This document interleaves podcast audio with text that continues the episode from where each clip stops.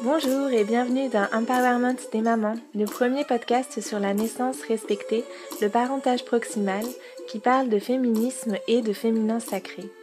Je suis Christelle Carder, doula et autrice du blog Karma Mama. Dans ce podcast, des femmes inspirantes échangent sur leur chemin de maternité et sur leur travail autour des thématiques du maternage proximal, du bien-être et de l'accompagnement des futures et des jeunes mamans. On y partage nos ressources pour plus de sororité et plus d'empowerment entre les mamans. Si vous voulez soutenir ce podcast et tout le travail et les valeurs de Karma Mama, le meilleur moyen pour cela est de vous abonner à la newsletter sur le site et de partager autour de vous et sur vos réseaux notre podcast, de le commenter, de vous y abonner sur la plateforme de votre choix. Dans l'épisode de ce lundi, j'ai rencontré Marie, la créatrice de la chaîne YouTube Little Bun Bao. Marie est interprète de langue française des signes, on dira LSF pour faire plus court, et elle est aussi passionnée par la petite enfance. C'est donc tout naturellement qu'elle travaille depuis de nombreuses années en associant ces deux pratiques, et sur sa chaîne, elle propose des cours pour signer avec nos tout petits. Depuis qu'elle est elle-même maman, elle partage sur Instagram autour du maternage proximal et dans cet épisode, elle revient sur son chemin de maternité, sur les bénéfices de communiquer avec la LSF pour nos bébés et sur plein d'autres choses que je vous laisse découvrir.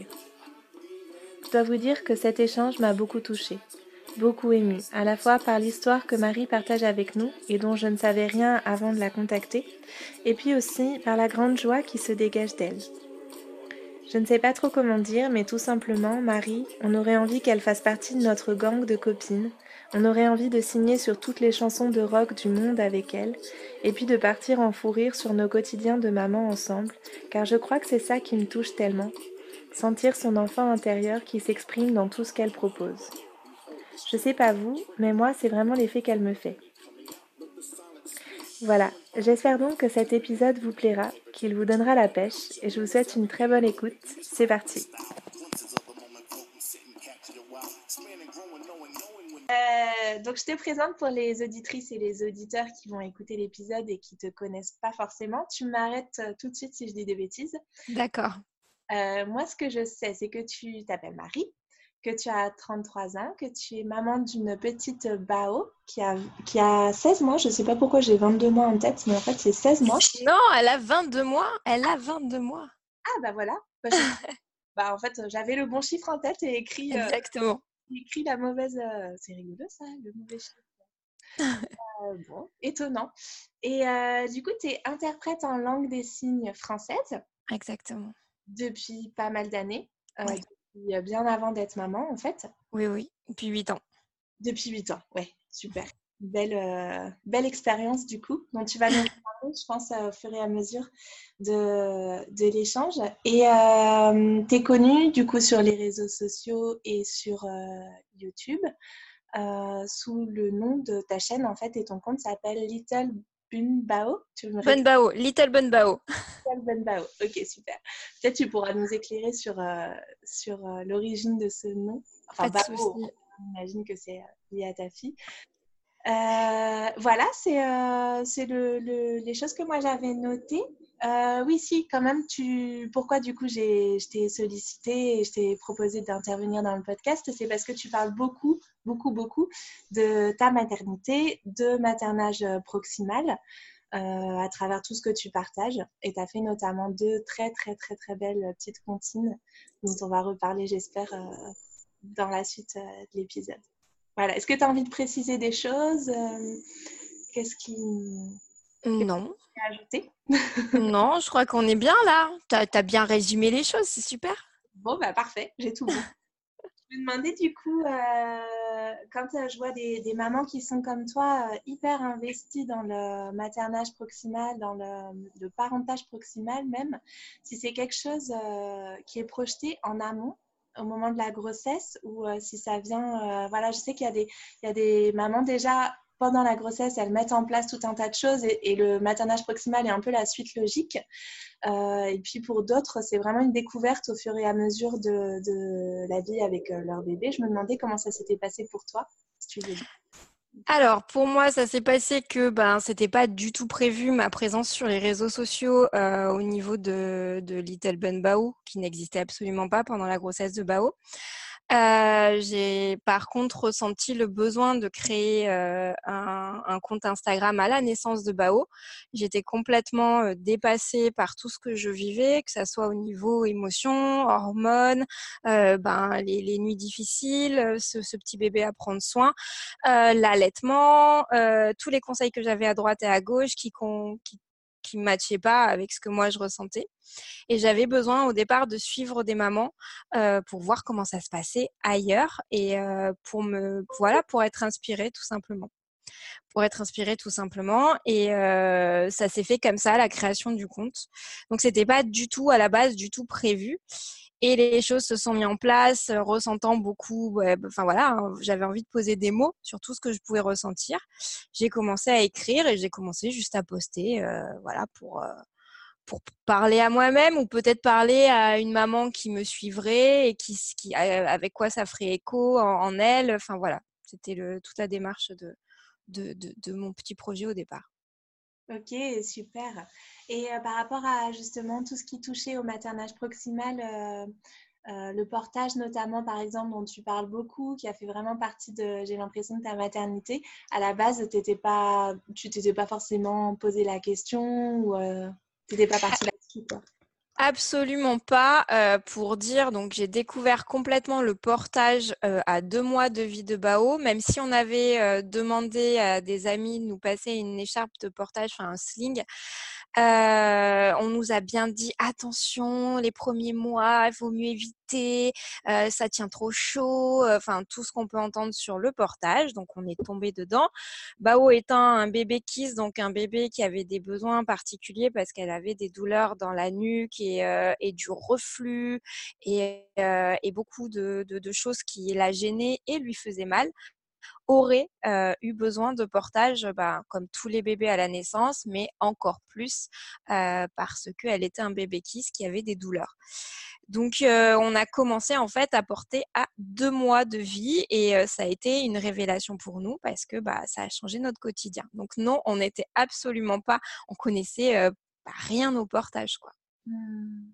Et ton conjoint, il s'est mis tout de suite aussi là-dedans. Il a été euh, hyper conquis aussi, ou il y a eu des ajustements. Comment ça s'est passé c'est quelqu'un qui m'a toujours fait confiance sur mes sur les choix vis-à-vis -vis de Bao. Euh, il a vu que je portais en sling et que Bao euh, dormait, était hyper apaisé. Euh, il s'est dit, bah, euh, moi aussi, je vais tester. Et il s'est rendu compte que quand il portait Bao, quand il devait s'occuper de Bao, euh, qui passait du temps avec elle, de la porter, euh, ça lui faisait beaucoup de bien à elle. Il pouvait lui continuer à faire ce qu'il faisait. Alors, il endormait en faisant la vaisselle. Il, en fait, il faisait sa vie, quoi. Et il, a, ça a été une révélation. Surtout qu'il faut savoir que bah, James, mon, mon, mari, a déjà eu un enfant. Il a un, un de son premier mariage, il a un petit garçon qui aujourd'hui a 8 ans. Donc il connaît euh, une manière euh, d'élever euh, les enfants, une parentalité qui est pas du tout celle qu'on a aujourd'hui. C'est pas un enfant qui a été porté, qui était pas du tout dans le maternage proximal. Et du coup, il a complètement découvert ce monde-là avec bah, l'arrivée de Bao et, et, enfin, via moi, via tout ce que j'apprenais sur les réseaux sociaux. Mmh. Tu as vraiment fait ton apprentissage du coup euh, sur les réseaux sociaux comme tu dis? Parce que pour certaines mamans, ça passe par des livres ou par euh, des proches qui peuvent euh, un peu leur transmettre des choses. Toi, ça s'est vraiment passé sur les réseaux sociaux? Il y a deux points importants dans tout ce que j'ai pu puiser. D'abord, une, doula qui m'a accompagnée, Leslie, qui m'a accompagnée sur toute la grossesse de Bao. Euh, qui a été pour moi euh, un, soleil, euh, qui m'a redonné confiance en moi, qui a apaisé mes angoisses et, vraiment ça a été un cocon et je le lui dis souvent, c'est mon doudou de grossesse. Elle a été mon doudou de grossesse et elle m'a beaucoup apporté de, ce qu'elle elle, elle connaissait, le portage, l'allaitement, le cododo, tout a commencé avec elle, par cette personne inspirante et douce qui m'a enveloppée pendant la grossesse. Et euh, ensuite, ça a été le relais avec les réseaux sociaux à la naissance de Bao. Super. Et du coup, je comprends mieux aussi euh, le côté, euh, enfin, je comprends mieux, il n'y avait pas d'incompréhension réellement, mais je trouve que ça explique bien aussi le fait que toi, tu transmettes autant à ton tour. Il y a aussi une volonté peut-être de, de, partager, en fait, ce qui, toi, t'a été si utile, quoi. C'est ça, elle m'a beaucoup, beaucoup apporté, surtout qu'on était très isolés pour la grossesse de Bao. On était à la campagne dans le sud, euh, on était, enfin, on voyait pas grand monde à part ma famille et on, était vraiment coupés. Et c'était la seule personne qui euh, m'apportait et enrichissait au final cette grossesse et ce et cet investissement dans la grossesse de Bao. Euh. Donc voilà, j'ai tellement manqué de choses au début de la grossesse, j'étais tellement perdue que tout ce qu'elle m'a apporté, euh, j'essaye aussi de le transmettre sur mon compte Instagram notamment pour ces mamans qui, elles aussi, vivent un bouleversement, sont peut-être perdues, ont des angoisses, des fois ont toute envie d'abandonner. Enfin, ça va pas. Il y a des soirs où ça va pas. Il y a des soirs où on se sent nul. Il y a des soirs où on n'a pas les clés, où on est dépassé. Et le fait d'avoir bah, des personnes qui disent bon bah voilà, moi je dépose mon expérience à moi, moi ce qui m'a été utile euh, et, et, tout ça, tout et puis tout ce, cet, cet encouragement que j'ai reçu de la part de ma doula. Enfin voilà, j'essaye de le retransmettre pour que bah, des mamans puissent y puiser des choses et surtout ne restent pas enfermées dans la solitude, les angoisses et tout ce que euh, on peut en ressentir sur une grossesse ou à l'arrivée d'un bébé. Comment t'en es venue à rencontrer cette doula justement? Qu'est-ce qui t'a poussé à, faire ce choix? Comment, comment, quelle a été la clé de la rencontre? Parce que euh, parfois les gens entendent parler de doula ou d'accompagnante périnatale et puis ils se questionnent un peu, ils se disent que c'est pas forcément pour eux, ou ils sautent pas le pas, ou ils entendent, on n'entend même pas parler. Comment ça s'est passé pour toi? J'avais la chance euh, d'avoir mon meilleur ami qui était euh, ami avec bah, Leslie qui est doula. Donc je savais, je connaissais son métier, elle était autour de nous. C'était d'ailleurs c'était d'ailleurs une, une, copine, pas vraiment une amie. Euh, et quand j'ai eu ma première grossesse, parce que j'ai eu une première grossesse avant Bao, euh, j'étais enceinte euh, et la grossesse s'est mal passée parce que le cœur de ce petit bébé était pas était pas viable à la naissance. Donc on a dû arrêter la grossesse euh, de ma fille June à cinq mois et à ce moment-là, quand tout a commencé à basculer sur cette grossesse où on a commencé à poser un diagnostic, une suspicion et où on n'était absolument pas accompagné, mais vraiment pas, pourtant suivi par les plus gros hôpitaux euh, parisiens, euh, bah, le réflexe a été d'appeler mon, meilleur ami, d'y demander est-ce que tu peux me passer le numéro de, Leslie? Euh, et ça a été, Pourtant, c'était l'horreur. Hein. On était dans, un, dans quelque chose de très dur, dans une angoisse, je pense, maximale c'était un bonheur, cette, euh, cette personne. Elle arrivait à nous dire qu'on faisait bien les choses, qu'on faisait tout comme il fallait. Et elle nous encourageait, nous donnait des pistes, nous donnait des, des personnes à aller voir. Vraiment, tout ce que, au final, on n'avait pas pu avoir sur euh, les gros hôpitaux, on l'avait avec Leslie. Et du coup, euh, c'est tissé un lien euh, magnifique et super fort. Elle, compte beaucoup pour moi, elle compte beaucoup pour la famille. Et euh, sur la grossesse de Bao, c'était forcément une évidence ensuite de, l'appeler. Et, euh, et, oui, il faut faire connaître les doulas parce que c'est c'est pas pas du tout connu. Avant euh, de, rencontrer Leslie, je ne savais pas du tout ce que c'était une doula. Je n'en avais jamais entendu parler, même le mot, euh, je ne l'avais jamais entendu. Ouais, voilà, c'est ça. En tout cas, tu as vraiment eu le, un beau réflexe aussi, toi, de te saisir de cette, euh, de cette chance-là, d'avoir quelqu'un dans ton entourage qui pratiquait ça, parce que c'est n'est pas forcément évident. Et euh, c'est vrai que parfois, quand on est confronté à des, grosses, euh, des gros chamboulements émotionnels, c'est là qu'on en fait, on prend la décision de faire appel à quelqu'un à l'extérieur. Et comme tu dis, c'est ouais, c'est tout cocoon. C'est le cocoon. Les épreuves. Hmm.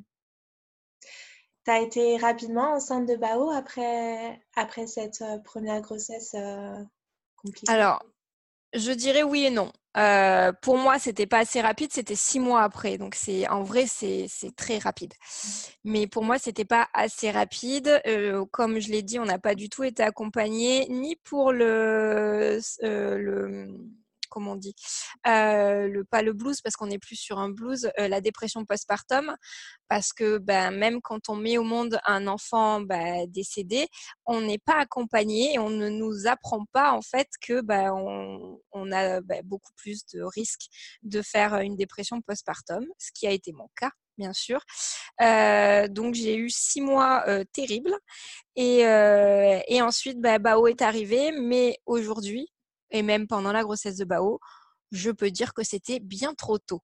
C'était bien trop tôt, j'avais pas travaillé mon, enfin tout le deuil au niveau de, de cette première grossesse. Euh, j'avais pas, voilà, je voulais retomber enceinte trop, c'était trop vite. Du coup, la grossesse de Bao a été très compliquée. Ah, émotionnellement?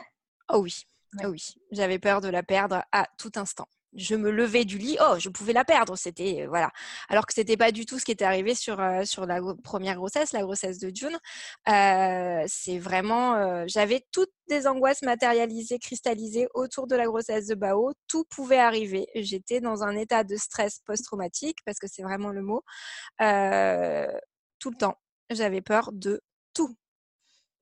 Mmh. maintenant, du coup, tu as fait est-ce que tu as le sentiment que tu as pu euh, entamer un processus de deuil et de guérison du coup? Parce que j'imagine que ces angoisses-là, elles peuvent euh, perdurer en fait euh, après la naissance finalement. Alors, euh, pendant la grossesse, j'ai eu la chance d'être accompagnée à la maternité dans ma petite ville dans le sud de la France par une psychologue de la maternité au top. Mais vraiment, ça a été une révélation, elle aussi. Euh, elle m'a donné tellement de clés, elle a fait changer beaucoup de choses. Donc, j'ai pu investir cette grossesse à partir du moment où j'ai rencontré cette, cette personne, cette professionnelle. Donc, c'était à six mois. Donc, ça fait quand même, euh, c'est tard, quoi. Mmh. Investir sa grossesse à six mois, c'est un peu, c'est un peu dommage. Mais bon, voilà, ça a été déjà fait, c'était pas mal.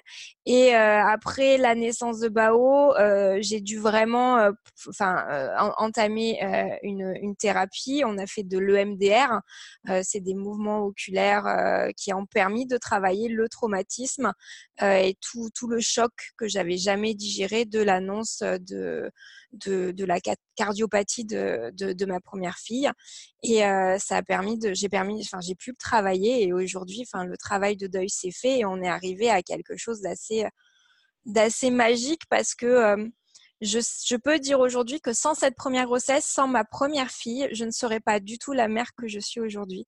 Donc ça a été un véritable cadeau euh, dans ma vie. Euh, c'est ce petit bébé bah, qui restait cinq mois et qui a changé, bouleversé à tout jamais ma vie mais c'est vraiment, c'est un trésor pour moi aujourd'hui. Mmh, bon, bah, les auditrices ne le voient pas, mais je suis super émue en fait en t'entendant parler. Je pense que toi, tu le vois. Oui, je le vois. Comme je t'ai dit avant qu'on commence l'épisode, moi aussi, j'ai perdu euh, une fille aussi à 5 mois de grossesse. Et euh, je suis vraiment dans la même. Euh, dans les mêmes sensations que cette grossesse-là, qui a été mon entrée dans la maternité aussi, comme toi, ça a vraiment bouleversé ma vie de parent, ma, ma, vie de, enfin ma vie tout court en fait, tout simplement, et que ça a été le point de départ de beaucoup beaucoup de choses pour moi euh, aussi.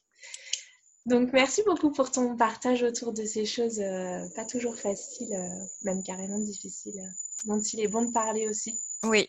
On sache que ça peut arriver et qu'on n'est pas seul quand ça arrive. Exactement. Pas seul avec ça en tout cas. Hum, on va repartir peut-être sur euh, des terrains un peu moins euh, glissants émotionnellement, le temps que moi aussi je Pas de souci. Est-ce que tu veux bien nous parler un petit peu de, ton travail euh, autour de la langue des signes, de comment tu en es arrivé à, à faire ce métier-là et peut-être aussi de ta pratique avec les jeunes enfants, qui est super intéressante? Alors, euh, au départ, ben, je suis interprète en langue des signes. J'ai toujours travaillé, par contre, avec les enfants. Euh, c'était euh, une fois que je suis sortie d'école d'interprète, il n'y avait pas de poste avec les enfants. moi, j'ai fait nounou. Hein. J'ai fait nounou, j'ai travaillé avec des jumeaux, je me suis éclatée pendant trois ans et un jour on m'a appelé pour me dire bah écoute il y a un poste dans une école, viens on a besoin d'une interprète donc je suis allée, enfin j'ai pris ce poste là donc voilà j'ai toujours travaillé auprès des auprès des enfants. Et euh, pendant, pendant la grossesse de Bao, euh, bon, ben, on est parti de Paris, etc. Et ce lien avec la langue des signes, il est, il est toujours là. Il a toujours fait partie de moi, même, euh, même très, très, très jeune. Donc, euh, une fois que je suis arrivée sur les réseaux sociaux, une fois que j'étais dans, dans tout ce maternage, dans cette bulle, euh, et ben je voyais passer de la langue des signes. Alors ma petite, elle était très petite, hein. elle avait elle avait un ou deux mois, donc bon, j'en faisais moi déjà avec elle parce que bah c'est c'est pour pour moi c'est ma, ma deuxième langue. Donc euh, enfin la faire baigner là-dedans, même si bon ils ont pas la vision super développée et tout ça, mais voilà les les comptines, les veillées et les mains qui bougent, tout ça. Bon voilà, c'est pour que ça soit sa culture aussi. Et euh, j'ai vu que bah, la langue des signes se déployait un petit peu sur les réseaux sociaux et je faisais partie aussi d'un groupe de mamans de, qui, qui étaient, on était toutes euh, avec des naissances en juillet. On s'était suivies pendant la grossesse. C'était, euh, enfin, euh, sur Facebook, on était ensemble. On n'était pas beaucoup. Et elles m'ont demandé, euh, quand les enfants ont commencé un petit peu à grandir, euh, est-ce que tu peux nous apprendre quelques trucs en langue des signes pour qu'on puisse la mettre en place? Donc, je leur ai fait. La toute première vidéo qui est aujourd'hui sur YouTube, c'est une vidéo qui est pour elles à la base. Ça n'a jamais été le, le, le, truc de mettre sur YouTube ou de voilà, c'était vraiment pour nous. Et vu tout ce que ça, enfin, elle se le passait entre copines, elle se l'envoyait dans la famille et tout, elles m'ont dit mais mets-le sur YouTube, mets-le sur les réseaux sociaux, fais-en profiter euh, d'autres personnes. Donc, euh, ben, j'ai mis ces vidéos euh, à disposition et j'ai commencé à voir que ça plaisait et que euh, et que bah voilà ça, ça faisait écho en pas mal de parents de, de parler en signes et euh, du coup bah voilà j'ai mis j'ai mis tout ça en place et euh, je le vois moi je l'ai pu le voir au quotidien sur ma fille hein, les signes ce que ça a complètement changé. Alors c'est pour ça qu'il y a toute cette motivation derrière de voir que ben, un enfant est capable de mettre des signes, de, pouvoir signer ses besoins bien avant le développement de la parole. Euh, on gagne des mois, voire des années, parce qu'il y a des enfants qui parleront qu'à trois ans.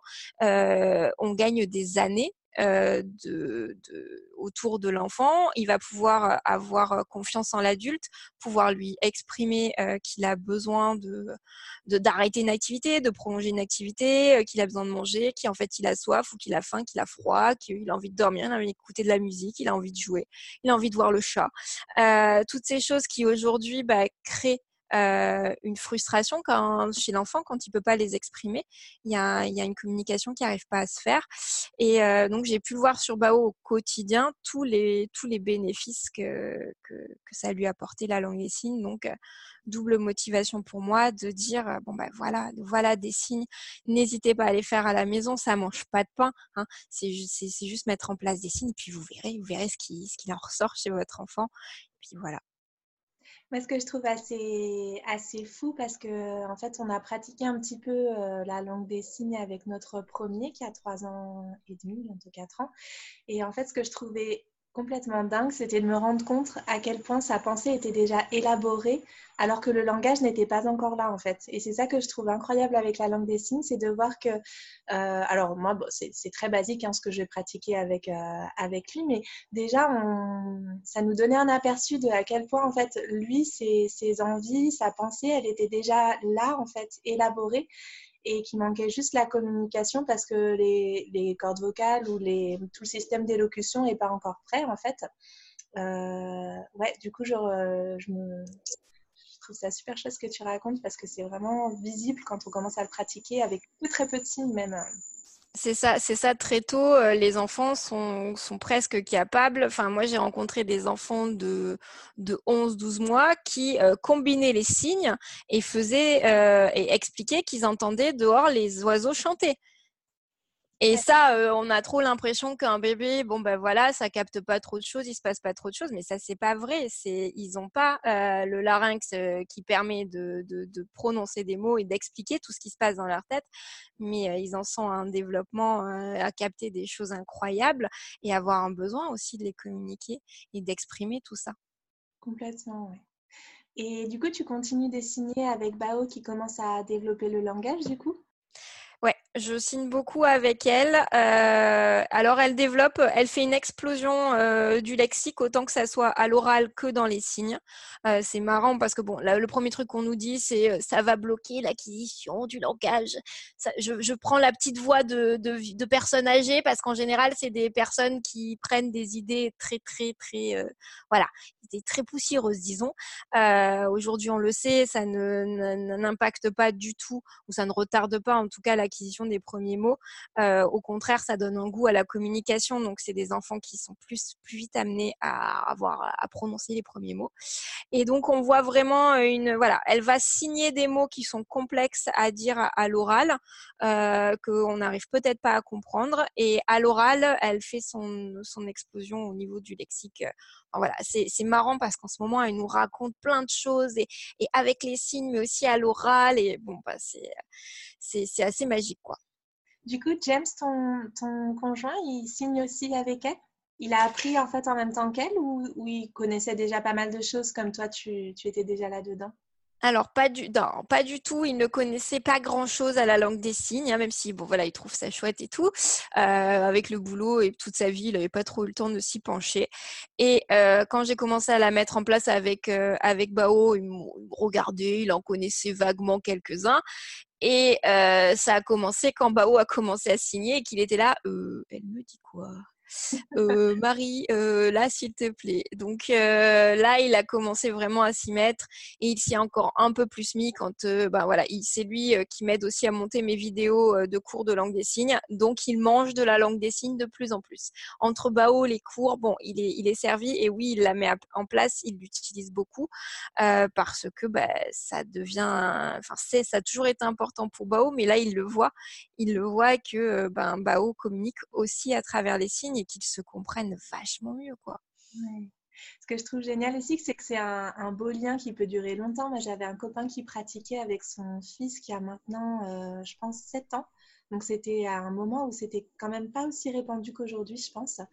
Et en fait, c'est rigolo parce que lui, il fait du, du, théâtre et pendant les répétitions, quand il est avec son enfant, en fait, euh, quand son enfant devient un peu trop turbulent, ou enfin, j'imagine qu'il y a d'autres occasions de pratiquer aussi, mais voilà, il, il en fait, il s'en sert pour communiquer de loin quand euh, la voix peut pas porter, quand euh, il faut pas gêner, quand c'est aussi un peu une, du coup, une communication secrète en fait entre le parent et son enfant. et je trouvais ça super super chouette.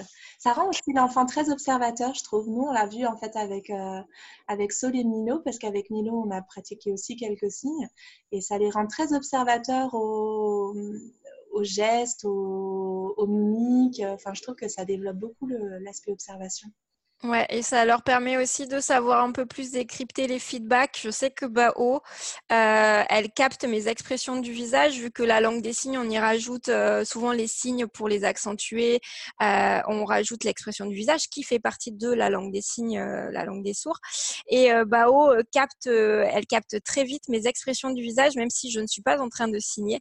Elle me, voilà, elle, elle est sensible à ça. Elle, elle va savoir si je fais une petite blague, si euh, bah, je suis fatiguée, je le vois qu'elle euh, elle, est hyper euh, observatrice aussi, même juste au niveau du visage. Mmh. Ça la rend réceptive en fait plus rapidement à tes Complètement. Aussi, C'est ça. intéressant.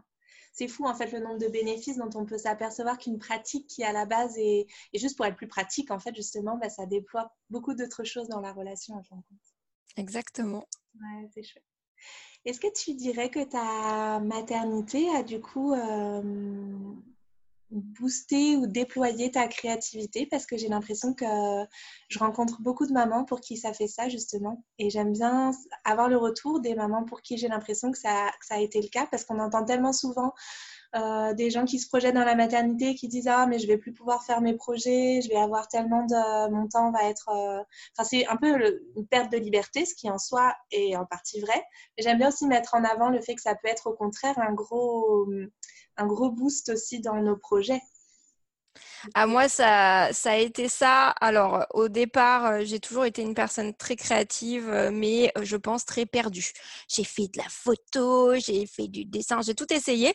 Et je, il manquait quelque chose, il manquait une révélation, il manquait, je sais pas, j'étais pas, enfin, ça matchait pas. Voilà, j'ai toujours cherché. Et il a fallu que ben Bao arrive dans ma vie. Euh, pour comprendre en fait que toute ma créativité, euh, toute mon inspiration, enfin, ça a été le, le, point central de tout. Ça a donné du sens à tout euh, et euh, ça m'a complètement boosté. Euh, tout découle de sens, enfin tout coule de sens, je sais plus comment on dit.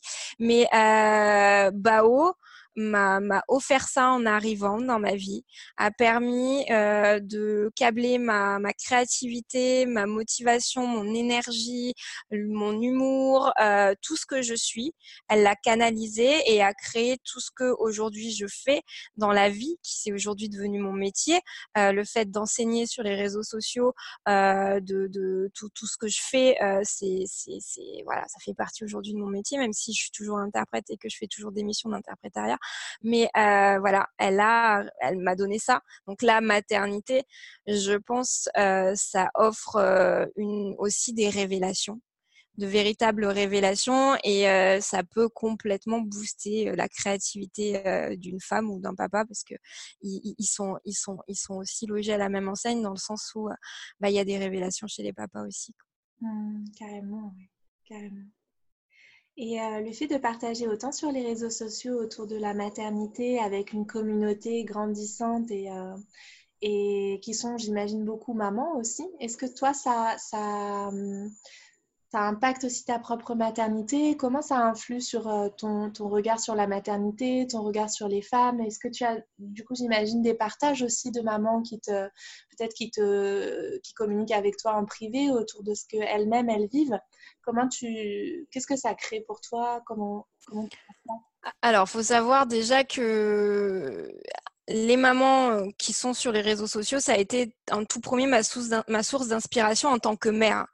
Euh, j'ai suivi des, des, comptes, des gros comptes ou bah, des comptes qui étaient en train de monter euh, et qui ont beaucoup, qui m'ont beaucoup aidé euh, dans dans la maman qui était en construction, qui était un peu perdue, en confrontation avec tout ce que je pouvais entendre à côté, de laisser pleurer, de pas dormir avec un bébé, enfin tout ce qui est à l'opposé du maternage. Et, et forcément c'est quelque chose qui tous les jours me nourrit. Mais j'apprends tous les jours via les échanges que j'ai avec les mamans, les parents. Ça me nourrit tous les jours. Euh, j'apprends, mais mais que ça soit euh, une astuce pour, euh, je sais pas, euh, enlever une tâche, c'est c'est bête, mais enlever une tâche, ou alors comment apaiser Bao, ou alors parce que voilà, on se passe des conseils entre entre parents et et moi ce que j'y vois surtout dans tout ça, c'est toute la puissance, la puissance que ben il y a autour de de la maternité et la puissance de la femme aussi. J'y vois quelque chose de très beau euh, dans, tout ça, dans tous ces échanges, c'est euh, la puissance d'une femme, la puissance d'une mère. C'est assez incroyable et c'est quelque chose qui euh, me rend solide au quotidien c'est de qu'on se sente puissante, on, est capable de nourrir nos enfants, on est capable de nous écouter nous-mêmes, de d'avoir confiance, cette confiance en soi en tant que maman, elle est capitale. Et, et en tout cas, tout ce que je reçois au quotidien dans les échanges privés, dans ces mamans avec lesquelles je parle et ces papas, ça renforce tout ça, la puissance que bah, en tant que mère je peux ressentir dans ma confiance en moi. C'est vraiment dans la confiance en moi quoi dont, dont je parle. Et c'est important, moi qui ai tellement manqué de confiance par le passé, ça m'a ah oui, ça m'a beaucoup nourri et ça me nourrit tous les jours de me dire de, enfin voilà, je dois m'écouter, je dois faire avec mon feeling. Euh, voilà, je, cette part là euh, dans la maternité, elle est tellement importante et c'est quelque chose qui tous les jours, ouais, voilà, me nourrit. À quel moment tu penses que tu as commencé à sentir ça euh, de manière euh, aussi prégnante, à pouvoir mettre le doigt dessus? Est-ce que c'était plutôt pendant l'une de tes grossesses, au moment de l'accouchement? Pour certaines mamans, c'est vraiment l'accouchement qui déclenche euh, cette espèce de force qu'on se sent avoir. Ou est-ce que ça s'est construit progressivement? Comment tu dirais que, que c'est arrivé pour toi? Ça a commencé à arriver pour l'accouchement parce que j'étais préparée par euh, Leslie, mon amie Doula, euh, qui nous a donné les clés d'un accouchement où on était acteur. Pourtant, on a eu un accouchement médicalisé euh, parce que j'étais déclenchée, mais où on a été tout seul, tranquille avec James et où on a géré l'accouchement. C'était bah, la naissance, ok, c'est cool, mais nous, on a vécu toute la journée comme une journée, mais la plus belle de notre vie parce qu'on était à deux, on rigolait, on se faisait des blagues. J'avais super, voilà, c'était intense aussi à mon niveau aussi, mais c'était une journée magnifique. Donc on nous a redonné ces clés là. Le fait de, voilà, il y a eu un point, je pense, qui a été le déclencheur de tout ça, c'est quand Leslie, j'ai expliqué que oh j'allais avoir de la chance parce que mon gynéco allait pouvoir m'accoucher et elle s'est arrêtée, elle m'a dit non, ton gynécologue, il ne t'accouche pas. C'est toi qui accouches, Marie. Ton corps, il sait, ton corps sait tout faire. Il sait accoucher, il sait allaiter. Donc non, il y a personne qui t'accouche, c'est toi qui accouches. Et euh, j'ai percuté ça en me disant, effectivement, je sais tout, mais je le sais pas encore. Et euh, je me suis fait confiance au niveau de l'accouchement. Euh, et après, tout ce qui en a découlé, tout ce que je voyais sur les réseaux sociaux, toutes ces mamans, en fait, c'était des mamans qui s'écoutaient et qui se faisaient confiance. Et ça s'est construit comme ça. Mmh. Et du coup, tu as allaité Bao ensuite? Je sais pas, peut-être tu l'allaites encore en fait. Euh. Oui.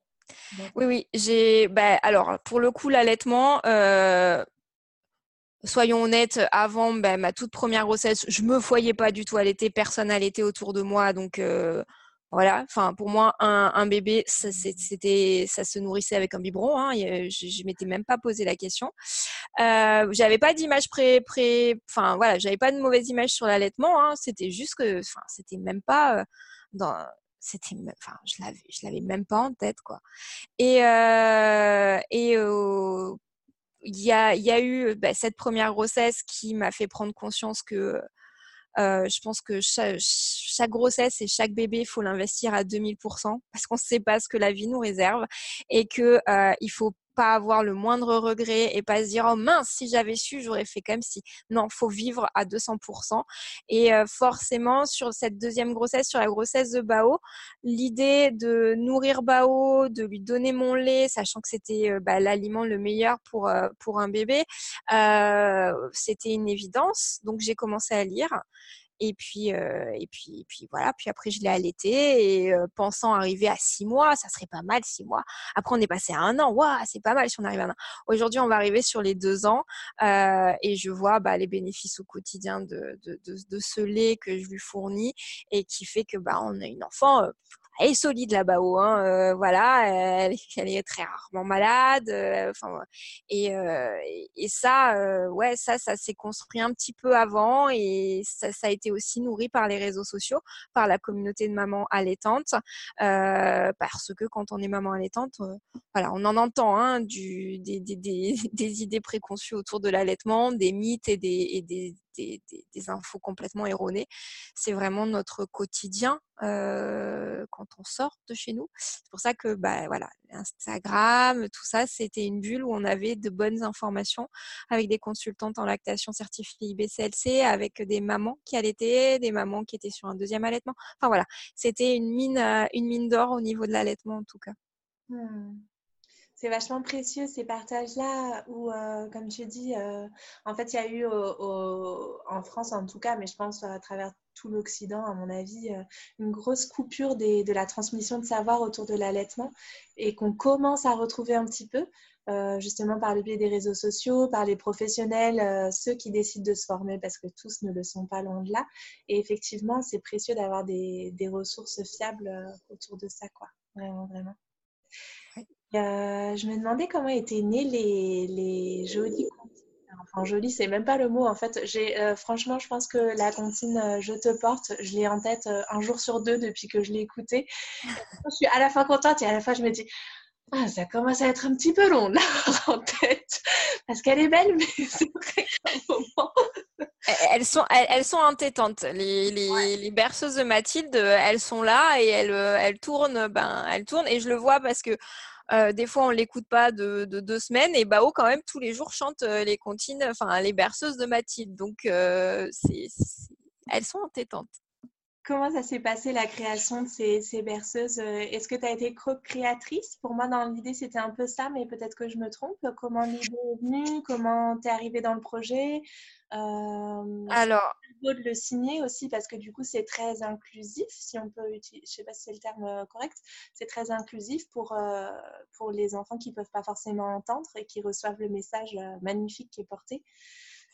Alors, tout est parti déjà d'une rencontre. Bah, alors, faut savoir que Mathilde, donc Laurel Bang euh, sur Instagram, est une des premières mamans que j'ai suivies aussi, euh, militante, allaitante. Euh, enfin, cette maman hyper forte et hyper investie, qui moi, ben, me permettait d'être épanouie aussi dans mon allaitement et de, voilà, pas entendre forcément toutes les bêtises qu'on attendait, on attendait à côté.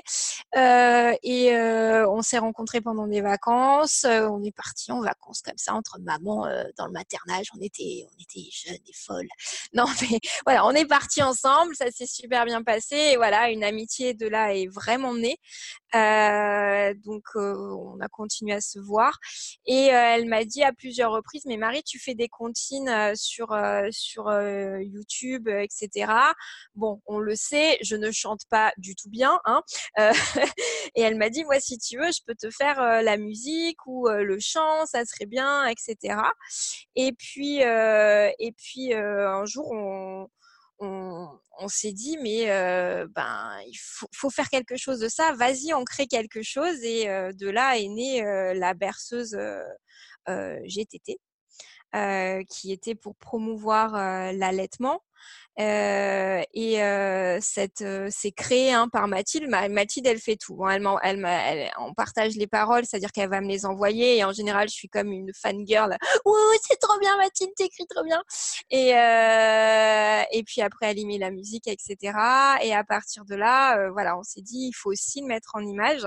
Enfin, ce que tu as créé, ça serait, enfin, c'était au départ, hein, le, tout, tout le truc, c'était aussi de le mettre en image pour pouvoir, et eh ben, que ce message sur l'allaitement puisse être aussi euh, reçu par des mamans sourdes ou par des bébés sourds. Voilà, ou des enfants sourds ou toute la communauté des sourds. Donc voilà, pas de distinction. Du coup, on a créé le tout premier clip euh, et puis, euh, puis tout s'est mis en marche. On s'est dit, mais on peut aussi aborder tel sujet et tel sujet. Donc, on décide des sujets ensemble. Euh, tiens, ça serait bien, peut-être qu'on parle de ça. Et elle, elle écrit parce qu'elle écrit divinement bien et elle chante divinement bien. Et puis, elle fait les, arrangements et la musique super bien. Donc, voilà. Et puis, on crée aussi ensemble tout ce qui est le clip, les images. Voilà. Ouais, le visuel est très beau aussi et vous avez vraiment un univers dans lequel on sent la force de cette communauté, justement, je trouve. Et c'est très beau parce qu'il y a à la fois les mamans, les enfants, euh, ouais, c'est, on a envie d'être dedans, quoi. Ça donne envie d'être aussi euh, une maman euh, avec vous, quoi. Merci. Mais oui, on a voulu, c'est, on voit ces berceuses en images, enfin dans les clips enfin tout le package parce que c'est la berceuse et c'est aussi le clip. On le voit comme un cadeau qu'on fait au maternage euh, pour que pour le promouvoir. On se dit c'est ok, on est dans une communauté, mais il faut dépasser ça, faut pouvoir que ben d'autres mamans le voient et se disent «Oh, mais en fait l'allaitement euh, c'est pas c'est pas les images que j'ai dans ma tête que le, la société a pu mettre. Le portage en fait c'est pas que des hippies ou que euh, des gens un peu illuminés. En fait ben porter son enfant c'est complètement naturel et, et c'est complètement logique et c'est mieux pour lui. Euh, et c'est beau c'est ça qu'on a aussi voulu montrer dans le, clip euh, euh, Je te porte, c'est montrer aussi que c'était beau, c'était naturel, c'était oh, c'est tellement fort de porter son enfant et on a voulu le mettre en image. Donc j'ai beaucoup travaillé toute l'image avec James qui est mon mari qui fait qui est cadreur, réalisateur, tout ça. Mais voilà, l'objectif c'était avec Mathilde, il faut qu'on donne des frissons, il faut qu'on ressente au travers des images et de, la berceuse toute l'émotion qu'on peut ressentir dans le portage. Ah ouais, mais ça marche vraiment bien. J'ai presque les larmes aux yeux là de repenser à certaines images où euh, non, franchement, c'est vraiment réussi. Et puis, je trouve qu'en plus, euh, ça me laisse une, euh, une, sensation de diversité aussi. Et de ce que tu dis que voilà il y a, hum, pour euh, les gens qui sont pas forcément impliqués déjà dans le maternage et qui restent un peu en lisière de ça en se demandant si c'est pour eux ou pas parfois c'est aussi lié comme tu dis à une image euh, un peu figée de ce que ça peut être d'allaiter de porter de de faire du cododo. Et c'est vrai que quand on rentre un peu là-dedans et qu'on s'aperçoit de la diversité des expériences et de la diversité de ce qui est possible, en fait, euh, que, c'est vraiment du sur-mesure à chaque fois, et eh ben ça, ça finit par donner envie, en fait, parce qu'on se rend compte que, ben oui, c'est ces choses-là qui s'adaptent à nous, qu'on utilise pour nous-mêmes et pas une espèce de moule dans lequel rentrer. Et je trouve qu'on le ressent bien à travers les images euh, des, berceuses euh, sur YouTube. Mais je mettrai du coup dans le descriptif de l'épisode dans les petites notes les liens vers les berceuses. Je ne connais pas la berceuse sur la tétée, la première. donc. C'est vrai. Mais alors, y a, on n'a pas fait un vrai clip dessus. On a juste mis que de la langue des signes où Mathilde chante et moi je signe sur GTT. Et, et ben c'est la, la, parole d'un enfant qui raconte bah, qu'il a tété et que pourquoi, enfin pourquoi c'est pourquoi c'est cool. Enfin c'est les mots sûrement, je pense c'est, Mathilde a, un petit garçon qui s'appelle Andrea, qui a deux ans et demi, et ça pourrait être ses mots. Et je pense qu'à travers cette, euh, jolie berceuse, elle y a mis ben, tout, leur, euh, toute la réalité de l'allaitement, tout ce que ça apporte et pourquoi, pourquoi les enfants tête, tout simplement. J'ai vraiment hâte de lire ça. Ça me fait un peu de nostalgie parce que je suis en train de sevrer Milo qui a 18 mois et du coup, je suis en train de me dire est-ce que vraiment je le sais Alors, on va pas trop parler de ça, on va changer un peu de sujet. Parce que sinon, je vais finir par, dès que je le vois, lui proposer à nouveau le sein. Euh, et puis, je vois que le, temps tourne et, euh, et, je vais te poser la dernière petite question euh, un peu rituelle du, du, podcast, qui fait souvent beaucoup parler aussi, donc comme ça, ça nous laisse un peu de temps. à savoir comment se passent tes nuits ou comment se sont passées tes nuits ou comment se passent encore tes nuits? Alors, il y a plusieurs, euh, effectivement, il y a plusieurs euh, moments. Hein. Euh, voilà, il y a plusieurs strates, exactement. on a eu, été sur des nuits très compliquées. Bon, pas dès la naissance parce qu'elle est née, elle est née à 37, enfin 36 semaines, Bao. Donc, je pense qu'elle a pris un mois et demi pour se remettre de, de son arrivée un peu tôt. Donc, elle dormait très bien pendant un mois et demi. Et puis après, ça s'est corsé. Euh, c'est un, bébé, comme je disais, qui a le syndrome de Kiss, donc qui avait euh, un souci au niveau des cervicales. C'est souvent sur les grossesses très stressées, ce qui était mon cas, parce qu'en plus j'étais en menace d'accouchement prématuré, ce qui est souvent le cas. Après une IMG, quand on a perdu un bébé, on a une grossesse tellement compliquée que voilà, ben, le corps réagit, il y a du stress, il y a des contractions, et du coup, ben, ça nous amène souvent à être alité. Donc ça a été le cas sur la grossesse de Bao. Euh, donc, euh, donc euh, grossesse où elle a eu beaucoup de contractions. Elle s'est coincée dans le bassin à l'accouchement. Donc ça aussi, c'est un des facteurs qui, influe, qui influence sur le kiss. Et du coup, ça a dû déplacer une petite, une petite cervicale hyper haut et ça induit des, des douleurs et une asymétrie au niveau de la posture, au niveau du corps en entier. Ça se voit pas vraiment aujourd'hui chez Bao, mais elle a quand même le, palais, par exemple, qui est un peu de travers. Euh, et en fait, ben voilà, si c'est pas euh, rectifié via des manipulations euh, de chiro spécialisées, qu'il faut bien que ça soit des personnes qui soient formées à ça. C'est très peu connu encore en France. On a beaucoup de parents qui, qui sont complètement dépassés. Ça a été mon cas. les six premiers mois, voilà, on n'a pas compris ce qui arrivait à Bao. Elle ne dormait pas allongée. Elle n'arrivait pas à dormir allongée. Donc elle s'endormait, je la posais, elle était allongée, paisible et très vite, la tête tournée de droite à gauche, elle, battait des pieds euh, et elle se réveillait en hurlant.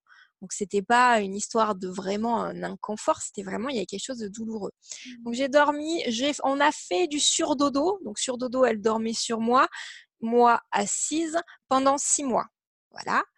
Euh, en plus, vu que j'étais plein de euh, peur, euh, d'angoisse euh, liée au cododo qu'on nous avait dit à la maternité, surtout pas du cododo, tout ça, j'avais peur de l'écraser.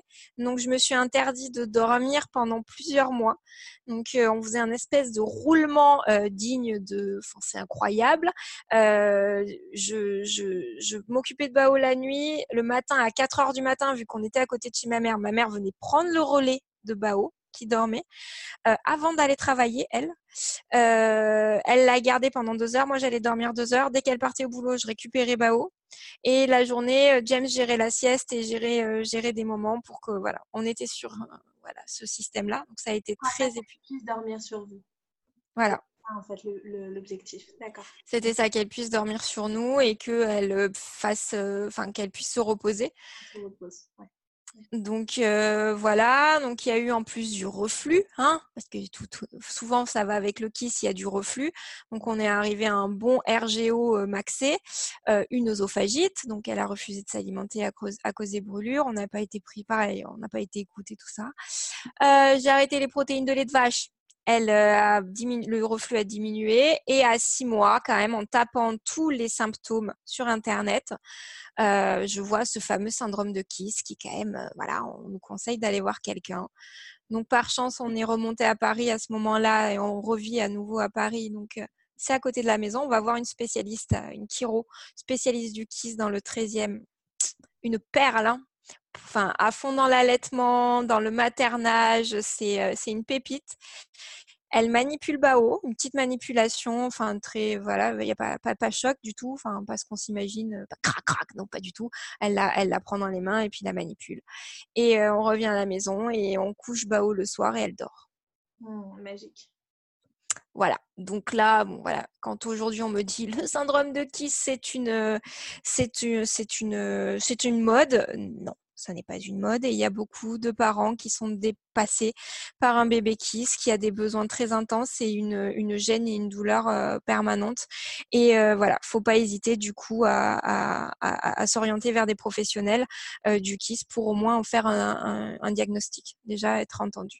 À partir de là, voilà, les nuits étaient moins pires. Bon, voilà, on était sur de l'allaitement, elle tétait quelques fois par nuit, mais moi j'avais un sommeil défracté, c'était cassé. voilà, j'avais pas dormi pendant presque six mois, donc euh, voilà. Et euh, là, voilà, on était sur des réveils de 2-3 par nuit, ça va. De 2-3 réveils par nuit. Alors, c'est des tout petits réveils. Elle hein. se réveille, elle, elle, me tire un tout petit peu le t-shirt, je, je, je, je, donne le sein, elle se rendort direct. Hein. moi, j'ai un sommeil assez fragile. Et euh, depuis récemment, la roséole, elle a mis tout le monde d'accord, la roséole. Elle a été très difficile, je dois l'avouer. On a vécu une roséole très compliquée, beaucoup de fièvre, on a eu très peur, on ne savait pas ce qu'elle avait. Mais depuis là, trois semaines, elle ne se réveille plus du tout la nuit. Donc, euh, elle tête avant de se coucher et puis elle se réveille, euh, elle se réveille ben, entre 9h et 10h. Donc, euh, elle nous fait des nuits. Bon voilà, on arrive aussi sur, sur, euh, on approche des deux ans. On sait que le sommeil n'est pas acquis avant trois ans déjà pour le cerveau, mais bon, on commence à être sur des nuits bien plus sympathiques. Voilà. Et toi, tu as pu du coup un peu récupérer, tu as, retrouvé un rythme de sommeil plus biologique, enfin plus adapté à, à tes besoins en fait pas vraiment parce que vu que je travaille beaucoup euh, et qu'avec un enfant de deux ans c'est compliqué la journée, euh, je travaille la nuit. Donc, euh, je continue de travailler jusqu'à 3 heures du matin en général. Après, je dors et James, par contre, me l'apprend le matin.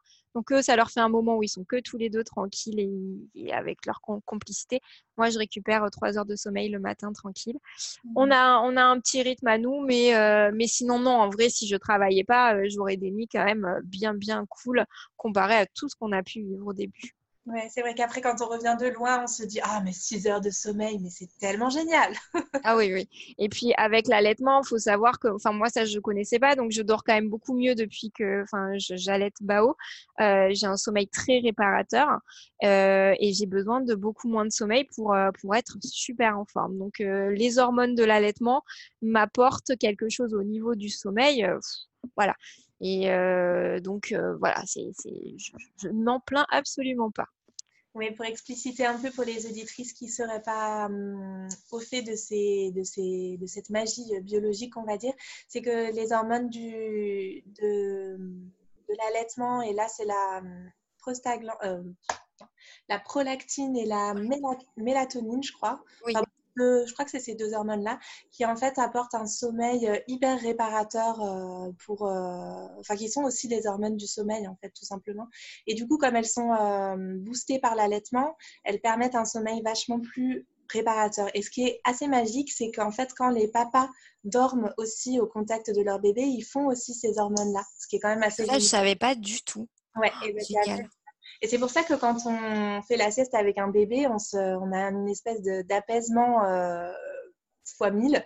Ben, en fait, c'est du fait de ces hormones-là. Et hommes et femmes le font euh, également. Génial. Voilà. Et euh, est-ce qu'il y a une dernière chose que tu voudrais dire, je ne sais pas, autour de ton expérience, autour de qu'est-ce qui te viendrait comme ça, ou peut-être Non, j'aimerais juste terminer, moi si je dois terminer sur quelque chose qui, bah, je l'ai un petit peu dit tout à l'heure, mais c'est euh, aux mamans euh, leur dire de toujours se faire confiance, de toujours écouter leur instinct, que ça soit pendant la grossesse ou quand on a des enfants, de toujours s'écouter et de euh, s'imposer face aux, au candidaton, mais aussi face au médecin, de dire je ressens les choses comme ça, il y a peut-être quelque chose qui cloche si le bébé pleure, si je voilà, on, s'écoute toujours. Et on me l'avait dit pendant quand j'étais enceinte de Bao, la maternité m'avait dit le gynécologue, cette discipline de de la gynécologie, de l'obstétrique et etc. C'est le seul endroit en médecine où on écoute beaucoup l'intuition et les prémonitions, enfin tout ce sixième sens de la mère qui souvent euh, impacte euh, la grossesse dans le positif comme dans le négatif. Voilà, faut toujours l'écouter et ça se révèle encore plus vrai aussi euh, au quotidien avec nos enfants quand on sent les choses. Enfin, il faut toujours s'écouter et toujours voilà être relié à notre instinct parce que c'est c'est ce qui fait que bah, qu'on est dans le juste. De s'écouter. Une maman qui s'écoute ne, ne, ne, ne fera ne fera pas de. Enfin, je sais pas comment dire, mais voilà écoutez-vous, surtout écoutez-vous, écoutez votre instinct, ayez confiance en lui, en vous, en ce que vous avez dans vos tripes, parce que c'est ça la base d'être une maman ou d'être un papa, c'est d'écouter son cœur, son cœur de, de parent, voilà. Et c'est aussi un conseil de Leslie Madoula, hein, qui me l'a donné très tôt. Donc, on peut dire que ça ne vient pas de nulle part. Voilà. bah, merci beaucoup, en tout cas, Marie, pour ton partage qui est plein de plein d'authenticité, de belles choses qui font frissonner, qui font pleurer, qui font rigoler. Donc, c'est merveilleux. C'est la vie euh, magique des parents. Merci, merci à toi pour tout ça. Pour euh, C'est super riche et un vrai joli moment. Mmh, tant mieux. Merci beaucoup pour ton temps. Je vais arrêter l'enregistrement. Voilà, cet épisode touche à sa fin. J'espère qu'il vous aura plu et pour retrouver les notes de ce podcast, rendez-vous sur le site karmamama.com où vous pourrez découvrir toutes les ressources que je partage, le blog, l'e-book avec 5 grandes pistes pour une grossesse saine et sereine et la capsule sérénité dans laquelle vous recevrez trois outils pour vous réapproprier votre bien-être pendant la grossesse. Ces ressources sont gratuites et si vous voulez aller plus loin, je propose aussi des échanges individuels ainsi que le programme en ligne Enceinte consciente et sereine. N'oubliez pas de vous abonner au podcast avant de partir si l'épisode vous a plu et je vous dis à très vite sur le site et sur les réseaux sociaux. Et prenez bien soin de vous.